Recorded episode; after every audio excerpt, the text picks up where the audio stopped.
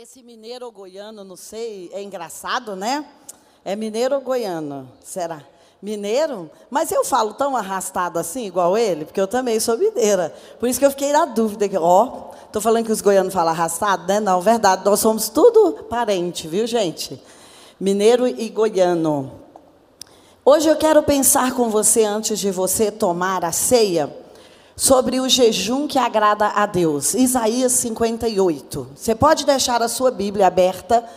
Nós não vamos ler todo o texto, mas eu queria que pensássemos um pouco nesse texto. Nosso bispo proclamou que esse setembro é um mês para jejuarmos. Estamos aí do dia 2 de setembro ao dia 2 de outubro, né? Com muita expectativa sobre esse tempo de jejum.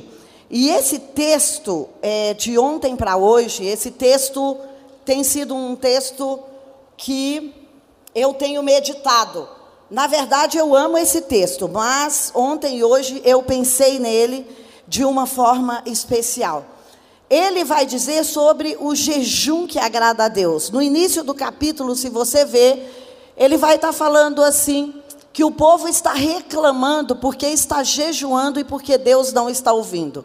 E ele fala o seguinte: é verdade, vocês querem me ouvir, vocês querem saber quais são as obras de justiça que vocês querem fazer, vocês querem fazer o bem, mas vocês estão fazendo algumas coisas erradas durante o jejum. E sabe, antes que você tome a ceia, e eu pensei que essa era uma palavra para nós hoje, porque a ceia é sempre um momento de revisão de vida. É sempre um momento que eu tenho que rever a minha vida, não rever a vida do outro. Não é um momento para julgar o outro, é um momento para julgar a mim mesmo. E esse texto de Isaías 58, a primeira, ele vai te dar três coordenadas que eu quero deixar aqui para você estudar depois. Ele vai falar que você precisa reconhecer que você precisa se arrepender e que você vai provar da ressurreição quando você passa por isso. E então, ele começa a dizer que tantas vezes nós vamos à presença dele para um tempo de jejum e de oração, mas nós pedimos as nossas próprias coisas. Nós cuidamos dos nossos próprios interesses. Nós maltratamos aqueles que estão abaixo de nós. Nós fazemos as obras como nós achamos que devemos fazer. Então ele fala assim: Você acha que eu vou aceitar esse jejum? Você acha que eu vou te dar respostas às suas orações se você declara um tempo sem comer? Um tempo onde você não vai usar maquiagem, chapinha, esmalte, não vai usar batom, mas você cuida dos seus interesses, ou você maltrata o próximo. Ele fala: esse não é o jejum que eu vou atender. Então, eu, todas as vezes que eu separo um tempo para jejuar, eu fico pensando nisso. Existe uma atitude correta que nós devemos ter moralmente, espiritualmente, emocionalmente nas ações diante de Deus não é só sobre a comida, não é sobre tirar o doce, o refrigerante, não é sobre ficar tantas horas sem jejuar, também é. Isso aí você está colocando a sua carne, o seu corpo físico em disciplina. Mas o seu corpo espiritual e moral também precisa ter uma disciplina. E às vezes nós achamos que para jejuar basta colocar o nosso corpo físico sobre uma disciplina. E Isaías 58 vai dizer: isto não é o suficiente. Então, se você online ou aqui está nessa jornada conosco de jejum, e de querer mudar a sua vida. Talvez você não está nesse jejum que o JB propôs, mas você está em jejuns pessoais. Então ele fala: quando você jejuar, ele dá uma chave aqui que vai resumir todo o capítulo. Ao invés de cuidar do seu interesse, cuide do interesse do outro. Ele vai falar: quando você jejuar, não é sobre você. Você não é o centro, o outro será o centro. E ele começa a falar: você precisa soltar aqueles que foram presos injustamente pelas suas palavras, pelos seus pensamentos, pelo seu julgamento. Quantas vezes nós prendemos pessoas pelo nosso julgamento? Quantas vezes nós usamos a justiça do nosso coração, que segundo Jeremias 17, ela é uma justiça tola, para colocar sobre os outros. E quantas vezes nós aprisionamos pessoas contando história daquilo que nós achamos das pessoas para os amigos delas ou para os nossos amigos. Então ele fala: solte aqueles que você prendeu injustamente. Então será que temos prendido talvez nosso marido injustamente? Temos prendido nossa esposa injustamente? Temos prendido nossos filhos? Ou, sabe, aquelas autoridades que estão sobre nós injustamente? Ele fala: você precisa tirar o peso de cima das pessoas que você está fazendo sofrer. Olha como a reflexão é sobre o outro. Quem será que nós estamos fazendo sofrer? Por causa de atitudes, de palavras, de pensamentos, de comportamento. Ele ainda fala: você precisa repartir a comida. E a comida aqui também é a comida física, de você poder repartir os seus bens materiais. Mas aqui, repartir os suprimentos fala o que você alcançou emocionalmente. O que você alcançou em Deus, você precisa dividir com as pessoas. Você precisa abrir um grupo de comunhão na sua casa e depois você pode procurar o pastor Pedro, o André, o Atainá, o Enéas e falar sobre isso. Por quê? Porque você tem que dividir aquilo que você está recebendo e aquilo que você conquistou. Ele fala: olha, você precisa receber na sua casa. Então, você pode abrir um GC.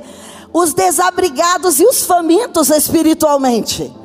Sabe aquelas pessoas, seus vizinhos, que você sabe que passam por dificuldades financeiras grandes. Ou então você pode fazer esse GC no trabalho, no McDonald's, na hora do almoço, em algum horário, e você vai dividir com pessoas famintas. Você pode usar o seu canal da rede social para dividir com o faminto. Esse texto é sobre você tem que usar a sua maior arma com uma boa munição. E qual é essa munição? Palavras que enaltece, que exaltam, anunciar as boas obras. É isso que o salmista fala. O salmista fala: se tem uma coisa que tem que sair da sua boca, são as boas obras. Então ele está falando: por que não você chamar os vizinhos, os parentes, os amigos? Porque o verso seguinte é sobre a família. Por que não você socorrer a sua família, dando a esses desabrigados emocionais uma palavra? Talvez nós estamos querendo anunciar de microfone, anunciar nos nossos canais, mas nós não queremos chamar o primo, a prima, o irmão, a irmã, para falar por que, que você está quase se separando, por que você se separou, como vão os seus filhos na escola, do que, que você está precisando. Então ele fala: quando você jejuar, tire o seu olhar da sua dor. Tire o seu olhar da sua escassez. Tire o seu olhar do que está faltando para você e ponha seu olhar sobre o que está faltando para o outro.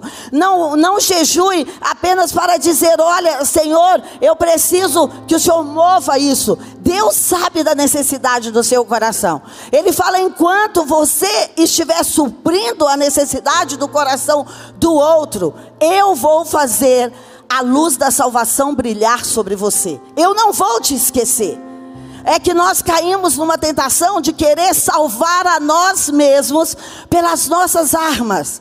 Nós pensamos, se eu fizer uma oração melhor, se eu, sabe, bloquear as pessoas na rede social, ou então se eu impedir essa façanha ou aquela, é, isso não vai, isso vai trazer um sucesso sobre a minha vida. É óbvio, você precisa cuidar do seu terreno, do seu canteiro, da sua terra.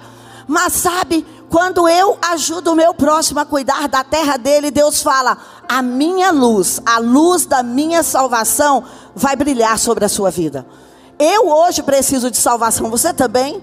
Eu não estou falando apenas de ser salvo e ter seu nome escrito no livro da vida, mas é aquela salvação do Salmo 18, quando o seu dia já não é um dia bom e os seus inimigos vêm pelas suas costas e eles querem comer as suas carnes, o salmista diz. Então, o salmista diz assim: "E Deus rasgou os céus, fendeu a terra e me arrebatou". A palavra é me salvou das muitas águas. Então, talvez você, como muitos de nós, está precisando de um resgate, de uma salvação. E Deus está falando: não fique olhando para a sua salvação, continue trabalhando, fazendo as boas obras, chamando alguém para vir na reunião de hoje à noite, levando uma palavra de bênção no almoço que você vai fazer agora. Não se esqueça de fazer o bem. E ele fala: olha, se você cuidar do seu próximo, logo todas as pessoas que estão perto de você vão ficar curadas, e você também. Eu vou trazer então a salvação para você, eu vou te livrar dos seus inimigos, eu vou curar as suas dores, e eu, o próprio Salvador, vou te guiar. Você não vai ser guiado, sabe, pelo que talvez o seu advogado está dizendo pelo que talvez o seu pai está dizendo. Ele fala: Não, eu vou te guiar, e você vai ficar na minha presença, e eu vou, eu mesmo, Senhor, te proteger de todos os lados. Isso é Salmo 18, depois você pode ir lá ler esse texto. É quando ele fala: Olha, quem é que pode arrebatar você das minhas mãos? O seu nome está escrito na palma das minhas mãos, e você é como a menina dos meus olhos. Então, se alguém tocar em você, é como estar enfiando o dedo dentro do meu próprio olho. Então, esse é o nosso lugar de proteção. Quando nós vamos para depender dEle, depender da presença, quando nós estamos vindo para a ceia, talvez você não veio para a ceia, hoje está em casa, e você fala, eu vou cear daqui, porque talvez você falou, não tenho nem forças físicas, está tudo bem, mas você vai cear aí na próxima ceia, você vai estar aqui conosco. E ele fala: olha, a minha presença vai te proteger por todos os lados. E quando você gritar por socorro, como Davi gritou no Salmo 18, eu vou dizer para você, filha, eu estou, filho, eu estou aqui, filha, eu estou aqui para te salvar. Então talvez hoje é uma manhã que você vai gritar por socorro ou que você gritou por socorro. E não tem problema fazermos isso, mas ele fala: não tire os olhos de fazer as boas obras. Não pense que porque o seu tempo é muito difícil, muito escasso, que você está enfrentando muitas dificuldades, que você vai falar: "Ai, vou tirar umas férias de cuidar do próximo". Ele fala: "Não, continue socorrendo, porque quando você socorrer, eu vou te enviar socorro. Continue iluminando o caminho de pessoas que você que precisam precisam, porque quando você iluminar, eu vou te mandar a luz. Continue orando para que as pessoas sejam saradas, porque quando você estiver orando, eu vou enviar a sua cura. Uau! Sabe, olha, olha essa dobradinha de Deus. Ele vai falar: olha, o que você fizer pelo próximo, eu vou fazer por você. O socorro que você prestar para o próximo, eu vou prestar para você. O suprimento que você prestar para o próximo, eu vou prestar para você. E ele ainda vai continuar dizendo nesse texto: olha, você precisa prestar atenção. Gente, todas as vezes que a Bíblia repetir uma informação, e logo em seguida, então, é porque ela é muito importante. Ele vai dizer assim ainda: você precisa acabar com as explorações. Você precisa acabar com as ameaças, com os xingamentos.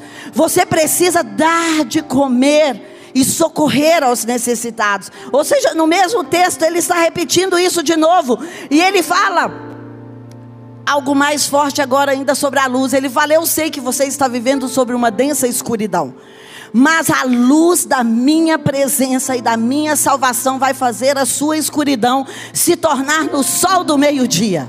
Uau!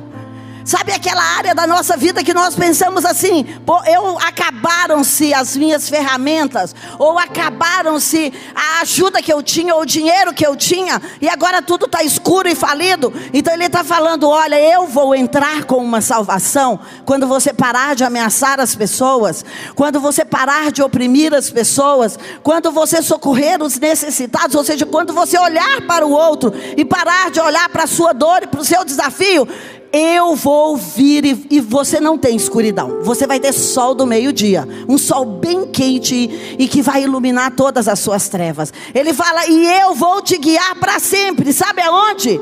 Ele é mais intenso nessa segunda parte, se você prestar atenção. Eu vou te guiar em todos os desertos que você tiver.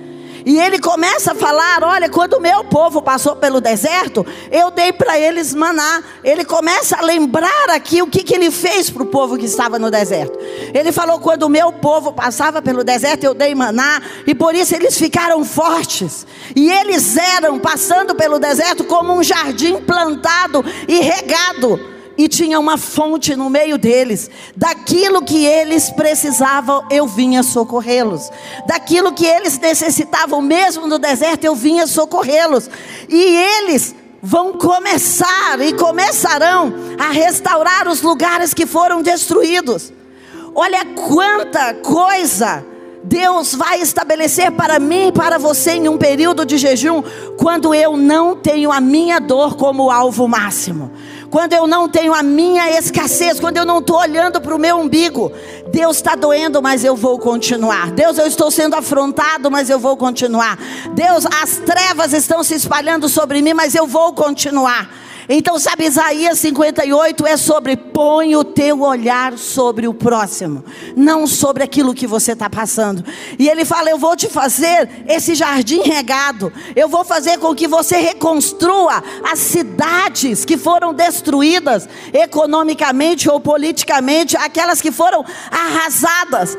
Vocês vão ser conhecidos como um povo que levantou muralhas de proteção para a sua cidade, para a sua família, para o seu seu ministério, para a sua igreja, você vai construir as casas que foram destruídas. Talvez algum membro da sua família destruiu a casa, então ele está falando: olha, e que isso prejudicou você, prejudicou sua herança, prejudicou seu casamento, prejudicou talvez a criação dos seus filhos. E ele está falando: não olhe para isso, porque você vai ser aquele que vai levantar os muros. Uau! Ao mesmo tempo que ele fala, eu vou te abençoar, ele fala, eu vou te dar capacidade para fazer coisas que outros não terão capacidade, porque você está olhando para o próximo e você está cuidando do próximo. E ele fala: olha, você precisa descansar também. No meio de tudo isso, ele fala: você precisa descansar. Tem um dia que você tem que parar de pensar em trabalho, parar de pensar em rendimento, em estratégias para prosperar e você tem que pensar na minha presença. E nós tiramos isso como domingo, geralmente, o domingo que você vai estar com a sua família, que você vai estar aqui na igreja. E ele fala: quando você fizer isso, sabe o que vai brotar dentro de você? Vai brotar dentro de você uma fonte de alegria, e eu vou te dar força para vencer as suas dificuldades. Porque sabe, todas as vezes que eu e você nos encontramos com o Pai, com o Filho, com o Espírito Santo, quando você olha para os olhos de Jesus, você vai resplandecer lá nos olhos dele, você vai ver a sua imagem lá nos olhos, não é assim? Quando a gente olha bem dentro do olho de alguém, a gente vê a nossa imagem pequenina. Então, já imaginou você está resplandecendo lá, e a imagem e semelhança dele está resplandecendo em nós. Então, esse dia de domingo que você vem para a ceia, que você tira para ter comunhão, não para trabalhar, é um dia que Deus te dá armas para prosperar. É um dia que Deus te dá armas para vencer as dificuldades, para ser feliz na terra. É um dia que Ele vai te dar uma fonte de alegria. Então, sabe, eu quero fechar essa primeira parte dizendo aqui para você, porque tem uma segunda parte, dizendo aqui para você: quando eu cuido do próximo, quando eu coloco os meus olhos sobre o próximo, a luz vai vencer a escuridão. Ele vai me guiar por um deserto, Ele vai me dar comida, Ele vai me fazer forte. Eu vou ser um jardim regado, eu não vou ser uma fonte seca, eu vou reconstruir cidades, eu vou levantar os muros que foram caídos, eu vou construir casas, eu vou ter uma fonte de alegria e eu vou vencer as dificuldades que estão perto de mim. Então, sabe o que, que ele propõe com esse modo novo de jejum? Ele propõe que nós possamos ir além que nós possamos nos doar um pouco mais, que nós possamos ser um pouco mais intenso na nossa oração, na nossa busca, sairmos do padrão automático. Talvez você veio aqui porque toda segunda-feira, ou toda, toda, todo segundo domingo do mês tem ceia aqui, e você fala, ah, no automático, esse é um dia que eu não posso perder ao culto. Não, ele está falando, sabe, essa ceia tem que significar algo mais para você. Você não pode fazer só as boas obras que você está fazendo. Você não pode ser reativo ao mal. Aqui eu quero entrar na segunda parte desse recado de Deus, desse meu coração de mãe que eu vim falar para você. O Salmo 37, ele é paralelo a esse texto de Isaías 58, que você pode deixar aberto aí na sua Bíblia também. E ele vai falar assim: olha, eu não posso ser reativo ao mal. Não é o mal que vai guiar o meu dia de amanhã. Eu não posso olhar para o mal que está prosperando no meu caminho e falar: Senhor, eu sou justo, eu estou tomando ceia, eu estou aqui e o mal está prosperando ali. Ele fala: tire os seus olhos desse lugar. E ele vai contar para nós já já no Salmo o que que por que que nós precisamos tirar esses olhos do mal. E ele fala: olha, eu estou chamando você para exercer uma entrega maior para exercer um sacrifício maior, para exercer uma adoração maior, para exercer estar na minha presença de uma forma maior. E quando você vai ver, ele falou muitas vezes aqui sobre a palavra pobre e necessitado. E quando você vai ver o sermão da montanha, Jesus vai dizer assim: quem vai herdar a terra? E o Salmo 37 também diz isso: aqueles que são pobres. E os pobres são pobres, sabe de quê? De espíritos. E o pobre de espírito não é aquele que não tem comunhão com Deus, é aquele que depende de um supridor. Então, Isaías 58 também é sobre um pobre que mora dentro de mim e de você. E quem é esse pobre? É o nosso espírito que está sempre dizendo disse, a vida não é feita do jeito que você acha. Mas que tal a gente consultar a Deus para saber o que ele acha? A vida não é feita quando você reage e tem emoções negativas contra as pessoas que te fizeram mal. Sabe por que Satanás não expulsa Satanás? E se nós usarmos as ferramentas erradas do ódio, da ira, nós vamos estar no mesmo ambiente que o diabo gostaria que nós estivéssemos. Então ele está ganhando de qualquer forma. E então, sabe, é, lá no Sermão da Montanha você vai ver ele dizendo: olha, se você é humilde, se você é quebrantado, se você sofre o dano, se você anda na segunda milha, se você é capaz de perdoar as pessoas que te feriram, então você é aquele que vai herdar a terra. E o Salmo 37 conta sobre isso. Ele fala: Olha, você não pode ficar com os seus olhos naquilo que os outros estão fazendo. O que, que Jesus dizia para nós? Eu faço aquilo que eu vejo o meu pai fazer. Eu falo aquilo que eu vejo o meu pai falar. Ele não estava olhando para aquilo que os saduceus, os fariseus estavam fazendo contra ele. Sabe, porque dentro de nós tem um pobre, tem um necessitado, tem um espírito que muitas vezes nós não damos atenção, clamando, porque quando as nossas emoções e o nosso coração, que é desesperadamente corrupto e enganoso, que está lá em Jeremias 17, ele grita, o nosso espírito se cala.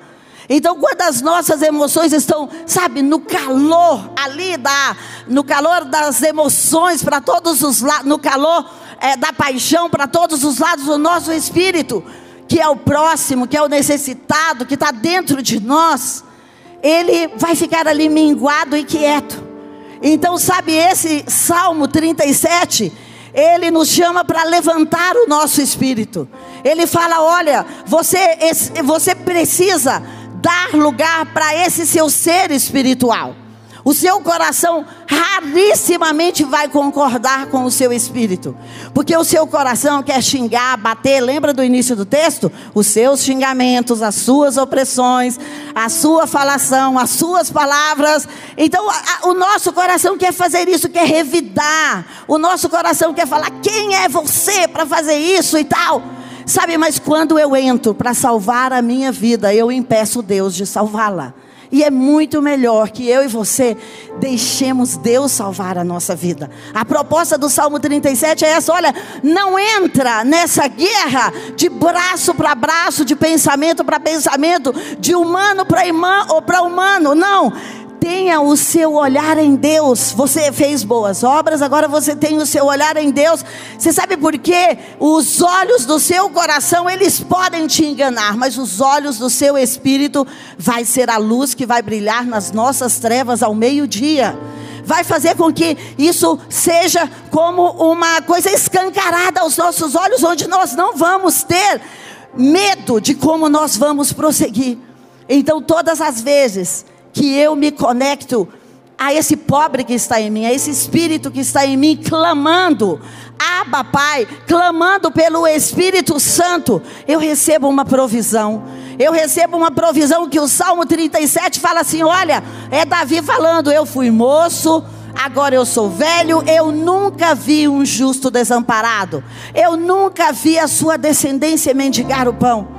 Porque Davi era aquele homem que passou tantas vezes pelo deserto e tantos anos pelo deserto, mas ele fala: Não, eu não estava desamparado. Então eu não sei qual é a escassez, o deserto, a dor, a afronta, o medo, a acusação.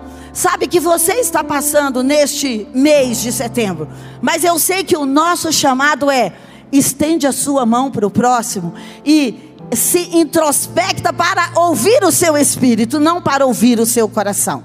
Não para ouvir as suas emoções, não. Você precisa se alimentar daquilo que faz a terra ser frutífera, daquele adubo que vai fazer multiplicar. No deserto, eles se alimentaram de quê? Do maná. Eles não se alimentaram dos peixes que eles pegavam a quilômetros de distância em algum mar. Eles não transformaram a areia em comida. Ou seja, eles se alimentaram de um alimento que eles não podiam produzir com a força do seu braço. Então, setembro, Deus está nos chamando para depender de um alimento que não vem da força do nosso braço, para depender de um livramento que não vem da força do nosso braço, para depender de uma estratégia para vencer a crise que não vem da força do nosso braço, para vencer, para para receber uma, uma chave para quebrar as ligaduras ou as prisões que estão sobre nós, que não vem da força do nosso braço. Sabe, setembro é um chamado para dizer: olha, eu vou ajudar o próximo. E eu não vou considerar que a minha justiça seja a melhor justiça, mas eu vou considerar que a minha justiça vai ser a justiça de Deus. E eu queria pensar com você no Salmo 37, eu queria que você o abrisse aí. Eu trouxe duas Bíblias para lê-lo aqui para você, porque tem versões diferentes. Olha como ele fala que o suprimento vai vir para nós nesse tempo. Eu queria que as palavras que fossem saltando para você neste salmo, você fosse marcando com uma caneta, ou então você fosse marcando aí com o seu marcador no celular, porque esse salmo vai falar sobre o outro, sobre fazer as boas obras para o outro e sobre o meu espírito, que precisa ser alimentado. E ele começa dizendo assim: Não se inquietes ou não tenha inveja dos ímpios, do perverso, do malfeitor, que está cometendo iniquidades e que está prosperando no seu caminho. Logo ele vai secar como a palha, e ele será rolado como folhas secas, e ele murchará como uma erva verde. Antes, você deve confiar em Deus e fazer o bem. Você deve habitar na terra e você deve buscar por uma coisa, pela verdade não por truques, não por estratégias, não por, sabe, por meios caminhos, por atalhos, não, busque pela verdade. Confie em Deus, em Yahvé. Ele vai te conceder o que o seu coração está pedindo, mas você não precisa batalhar por isso. Você precisa endireitar o seu caminho na presença de Deus na mesa da Santa Ceia, você precisa confiar nele, porque quem vai fazer acontecer o pedido do seu coração é ele. Ele vai fazer sair, olha o mesmo texto de Isaías 58, ele vai fazer sair como luz a tua justiça. Você não precisa batalhar pela tua justiça. E ele vai fazer com que essa luz brilhe como um sol do meio-dia. Então busque a Deus e ore em sua presença. Mas não tenha inveja do homem que comete pecado, iniquidade e que prospera perto de você, seu vizinho, seu parente, seu irmão. Deixa de lado a sua raiva, deixa de lado a sua ira, faz cessar o seu furor. Não tenha invejas do ato que eles estão cometendo, da maldade que eles estão cometendo, porque os maus serão destruídos, mas os que põem a sua confiança em Deus herdarão a terra são os humildes, os pobres de espíritos, aqueles que dependem de Deus, eles vão herdar a terra. Olha só, por um breve tempo, você vai buscar o ímpio, mas ele não vai existir. Você vai olhar para o lugar que a empresa dele, o negócio dele estava prosperando e você não vai encontrar. Mas os pobres, os humildes, os quebrantados, os que dependem de Deus, estes herdarão a terra. Olha, o sermão da montanha é esse versículo. E eles se regozijarão pela abundância de paz, eles terão paz. Então, eles é que vão herdar a terra e que vão possuir a verdadeira paz.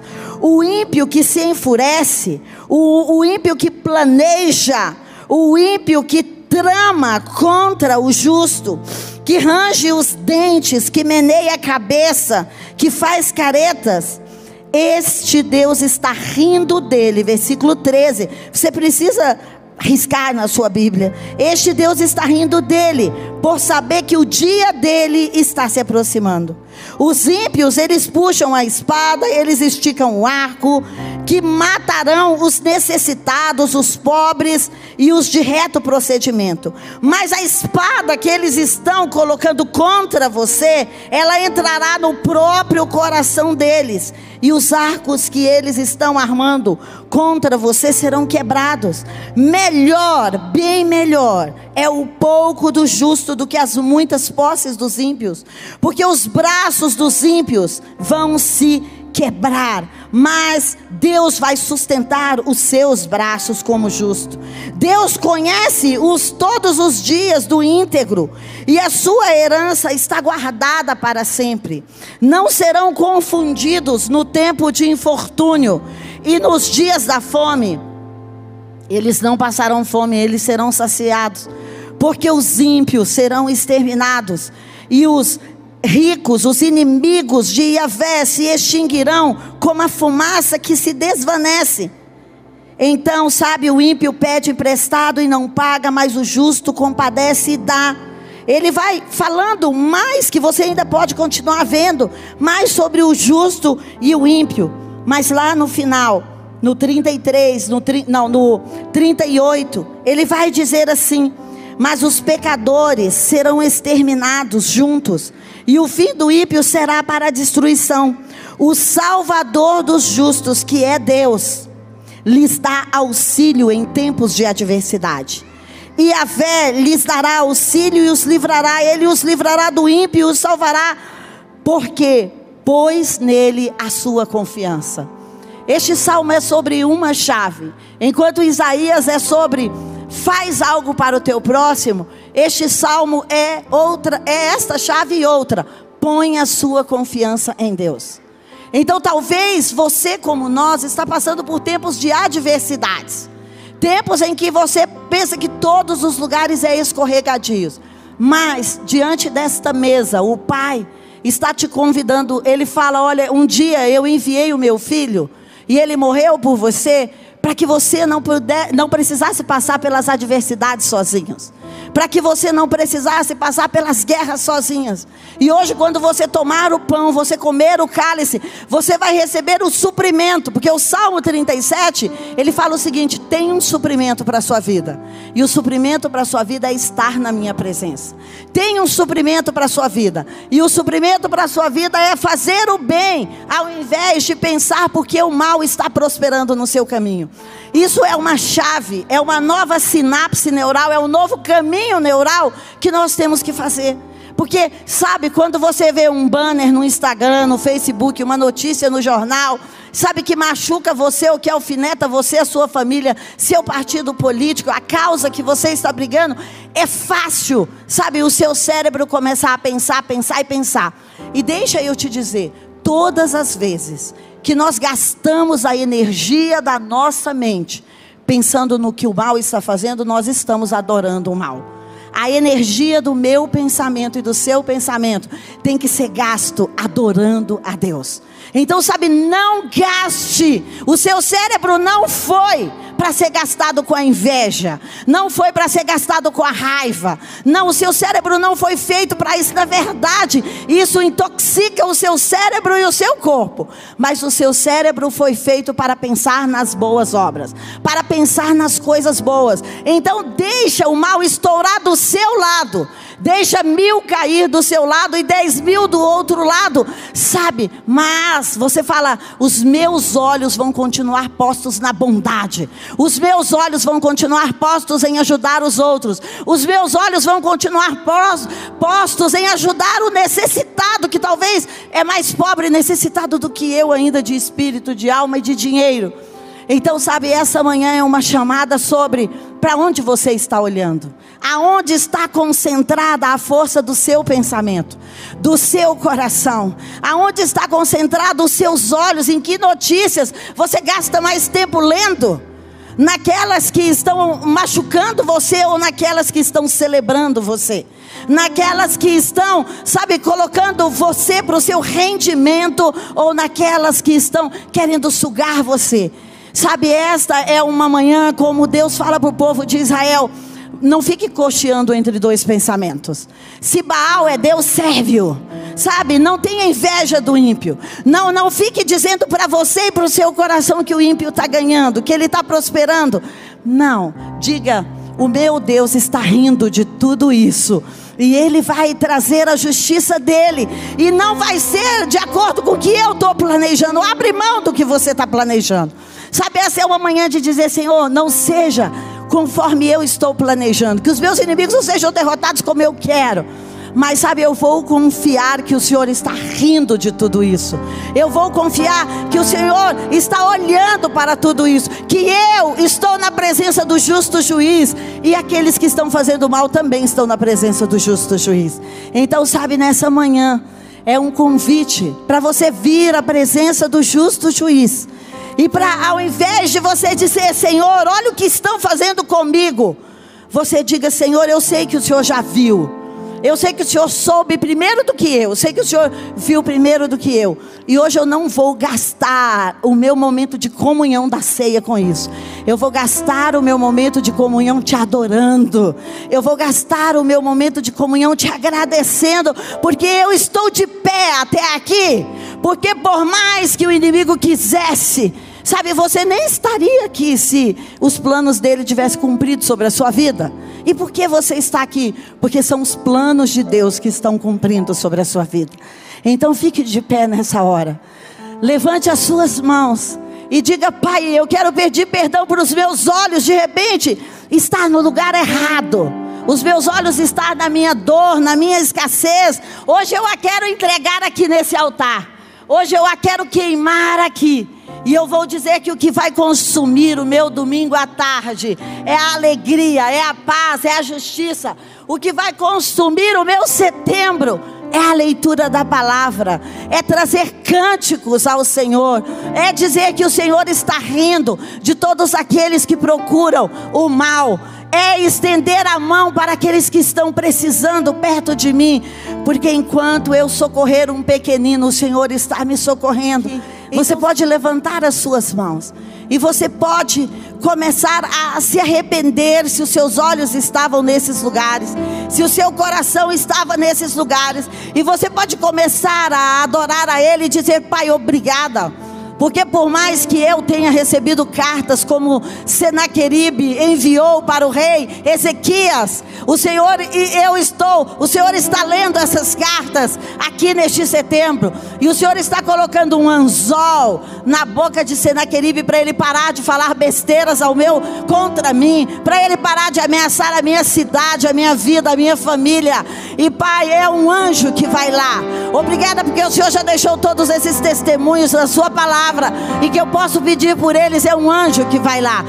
Eu, eu vou ficar com os meus olhos na tua presença, te adorando. Eu, eu vou ficar com os meus olhos na sua presença para dizer que o meu Deus é aquele acima de todos os deuses, que talvez Senaqueribe destruiu tantas cidades ao redor de Jerusalém. Sabe mais? A sua Jerusalém, a sua vida, a sua família, o seu casamento, o seu ministério não serão destruídos. Ele pode ter jogado bombas e as paredes podem ter caído. Ele pode ter furado os buracos para tentar entrar. Sabe, mas hoje, além de um anjo que vai dispersá-los, você vai ter ajuda para reconstruir os lugares que foram quebrados. Então fala, Pai, eu quero ser esse Neemias que reconstrua o meu lar, a minha família, que reconstrua as minhas finanças. Ah, Pai Fortalece as minhas mãos aqui diante da ceia, os meus braços diante da ceia. Põe em mim a tua luz, que vai fazer brilhar as minhas trevas ao meio-dia. Nesse domingo, quando eu for almoçar e for meio-dia, eu vou rir das trevas que estão me amedrontando. E eu vou dizer: olha como a justiça de Deus está brilhando. Olha como o sol está brilhando. Seja o seu vigor, a sua palavra, a sua alma, o inclinar do seu coração para adorar aquele que é o único que pode te livrar, te livrar, te livrar.